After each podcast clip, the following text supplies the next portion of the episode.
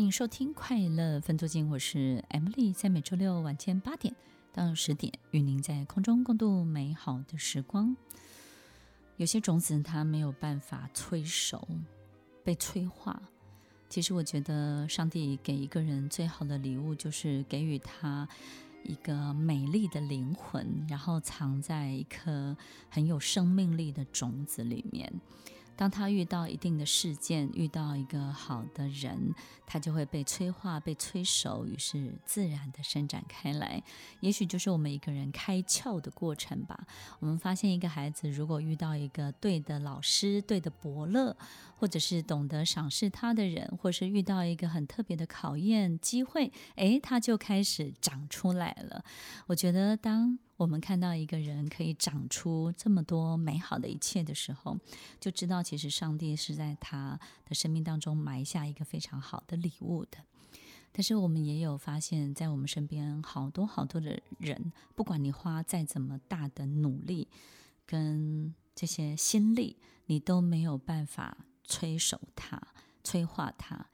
而且你发现在他身上只有他自己，他没有别人。所有的一切都以他自己为出发，所有的一切思考都在他自己封闭的世界里面。我们发现他没有办法关注周围周遭的一切，他也没有太多的情感。我们有时候也会觉得他的灵魂长得很奇怪。其实，不管你花再怎么大的努力跟这些心力，你都没有办法催熟他。催化他，而且你发现在他身上只有他自。说这个世界不要有二分法，怎么会有好坏？但是如果你长到一定的年纪，你真的会发现，有些人的心智呢，他就是没有办法成熟起来。有很多的行为呢，就是好像在整个社会的伦理上面呢，总是会去伤害到别人。我们发现这样的所谓的坏人身上呢，都有一个从小到大的习惯，叫做说谎的习惯。我们发现他年纪很小的时候就会说谎。其实每个小朋友都会说谎，因为我们会发现，到一定的这个语言能力足够充足的时候，我们会开始有说谎的行为。那这些说谎的行为呢，就是发现，哎，透过语言，你嗯不不需要有太多这个实际的。这个事情的发生，我们透过语言就可以控制别人，所以说谎其实是一个人在成长过程当中第一次体会到控制是如此这般的容易。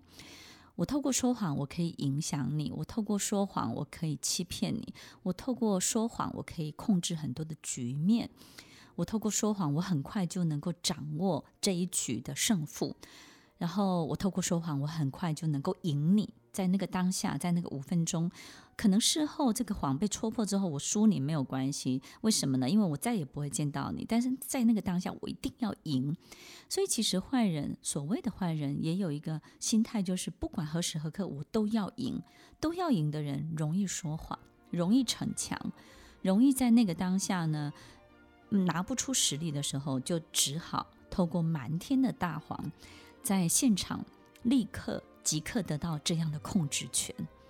所以听众朋友，其实我们发现，在我们不管是你自己的孩子，或者是家人啊，另外一半，或是我们公司里面可能会碰到的这些员工，你会发现有时候他们很聪明，能力也很强，但是奇怪了，他们明明有时候生长在一个很好的环境，为什么会有说谎的习惯？我们就会发现他需要展现他的极大的什么控制欲，对不对呢？所以有时候有些家长会问我说：“哎，米老师，这个呃青少年沉迷于线上游戏这件事情，是不是应该要得到一定的这个这个纠正或者是改善？”我有时候跟他说：“哈，就是说沉迷线上游戏，当然会有很多的方法，我们必须要脱离，因为事实上，不管是沉迷于任何一种东西，毒瘾。”或者是这个呃线上的游戏，或者是毒品，都是一样的。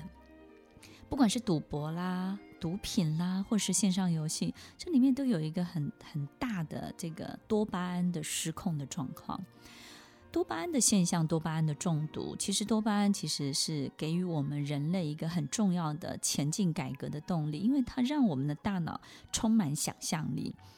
让我们的大脑充满这种。精彩而兴奋的感觉，刺激的感受，也唯有这些对未来的想象，这个图像才才能够引导人类有许多的发明，可以持续的往前进。可是，当我们一味的去追逐这些多巴胺现象，多巴胺现象就是好像我们只要求兴奋，只要求那个当下或。的刺激，或者是呢，只要求某一些画面，而且我身在其中。好比有的人会享受很有钱的感觉，或者享受别人簇拥的感觉，或是享受这个 spotlight 这个放在自己身上的感觉。可是他可能不知道自己要累积多少的实力才能够得到这个东西，但是他不希望透过付出，透过劳力，他希望一下子就可以跳进去这个我结论这个多巴胺的这个感觉里头。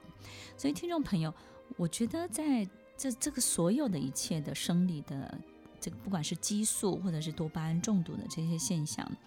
我们都要让这个人或是这个孩子呢有机会脚踏实地，对不对呢？知道这个事情本身是如何发生的，而不是一味的去追逐。那么说谎其实就是一个多巴胺的一个非常表现表现得非常旺盛的一个现象，因为光是说谎本身就带给他这种非常舒服的感受，对不对？非常畅快的感受。他做不到的事情，他透过说谎，在那个当下，他的大脑，他的所有全身的感觉，仿佛就身历其境。我们会感觉，其实这样的人在这样的状况之下，好像不用透过任何的付出劳力，他就已经得到他想要得到的东西了。所以，这样的人如果久了，他又不用为了生存而负责，他也不用为了三餐五斗米而折腰的时候，你会发现他就会沉溺在这样的多巴胺现象里面，然后开始呢，不管做什么都透过模仿啦、学不学三分样啦，然后总是。对很多事情呢，不想要脚踏实地的去碰触。我们发现，当这样的情形出现的时候，这样的人他要走回头路就很难了，对不对呢？那会发生一个比较糟糕的这种行为的结论，就是他不知道怎么样让这些。精彩而刺激的所有一切感受再次的发生，或是经常的发生，是或是每天的发生，所以他就每天说谎，他就每一天呢沉溺在酗酒、毒瘾、毒品，或是沉溺在线上游戏。只有透过沉溺，他才能在那个世界里面不用回到这个现实世界。因为在那个多巴胺的世界里面，他有一种脱离现实感的感觉，这种脱离现实感也会促使他一而再、再而三的在追逐这些感受的时候，如果他又遇到一些困境，好比说他没有办法很顺利的取得的话，他就会去偷、去抢、去伤害别人，去拐着弯，去有好多好多的盘算跟计划去做一些不对的事情来达到。他想要达到的这一切的这些效果，或者是这一切刺激的感受。所以，听众朋友，我们大概知道，一个人他坏，他不是真的坏，或者是呢，他不是一开始就坏，或者是他其实在追逐这些过程当中是非常非常动物性的。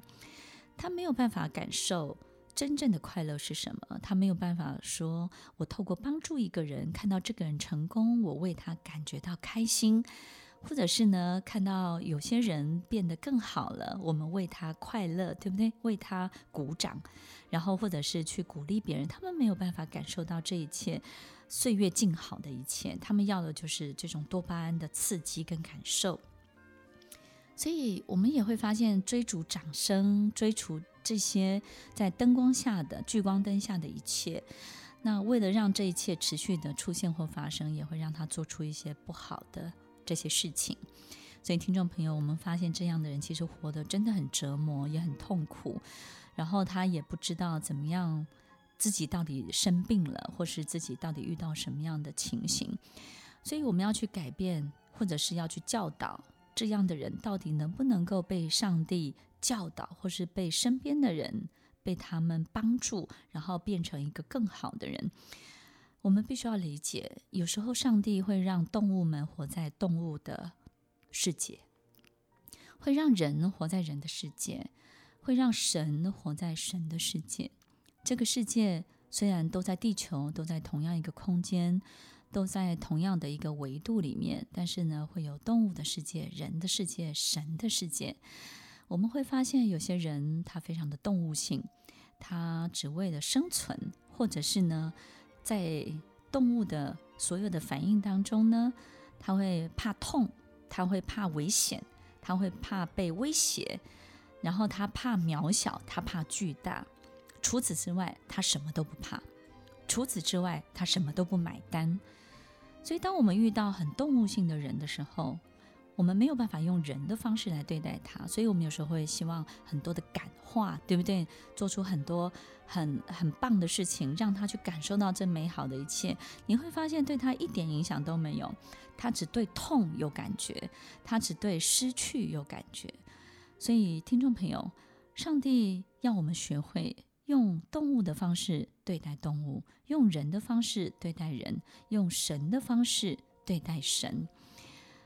就好像我们看到一只狗狗，我们会发现，虽然它是一只动物，但是我们在狗狗身上有时候会发现人的样子，对不对呢？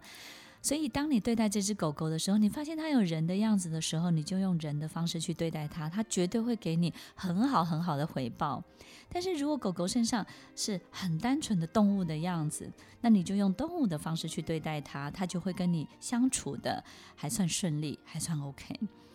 那当我们遇到神的时候，当一个人身上充满了神性的时候，我们也希望他用神的方式对待我们，我们用神的方式去回应他，于是我们就会。创造更大的奇迹，在我们生命当中，不管在你的商业、你的、你的事业、你的所有一切工作当中，就会有非常亮丽的、令人惊艳的奇迹的表现。所以，听众朋友，用神的方式对待神，用人的方式对待人，用动物的方式对待动物，这个世界、这个地球才会真正的一片和谐。要记得，有时候狗狗身上也有人的样子哦。有时候人身上也有动物的样子哦。不管怎么样，我们都可以相处得很好。但是我们一定要非常非常清楚，他是谁，你是谁。当我们可以用动物的方式来对待动物性的人们，我们身上一定也有那一个部分。当我们可以用人的方式公平地对待人，我们身上也有很棒的人性的部分。当我们可以用神的方式去看待一位神，我们身上也有神的那一部分。在我们每一个人身上都有神性，都有人性，都有动物性。我们要清楚的知道什么时候、什么状况，我们会出现什么样的自己。动物只能够在旷野中被训练，善良的人们只能够在内心里被真诚的对待。而神那位美丽的灵魂，我们只会在奇迹里相遇。听完今天的节目后，大家可以在 YouTube、FB 搜寻 Emily 老师的快乐分多金，就可以找到更多与 Emily 老师相关的讯息。在各大 Podcast 的平台，Apple Podcast、KKBox、Google Podcast、SoundOn、Spotify、Castbox，搜寻 Emily 老师都可以找到节目哦。欢迎大家分享，也期待收到您的留言和提问。Emily 老师的快乐分多金，我们下次见，拜拜。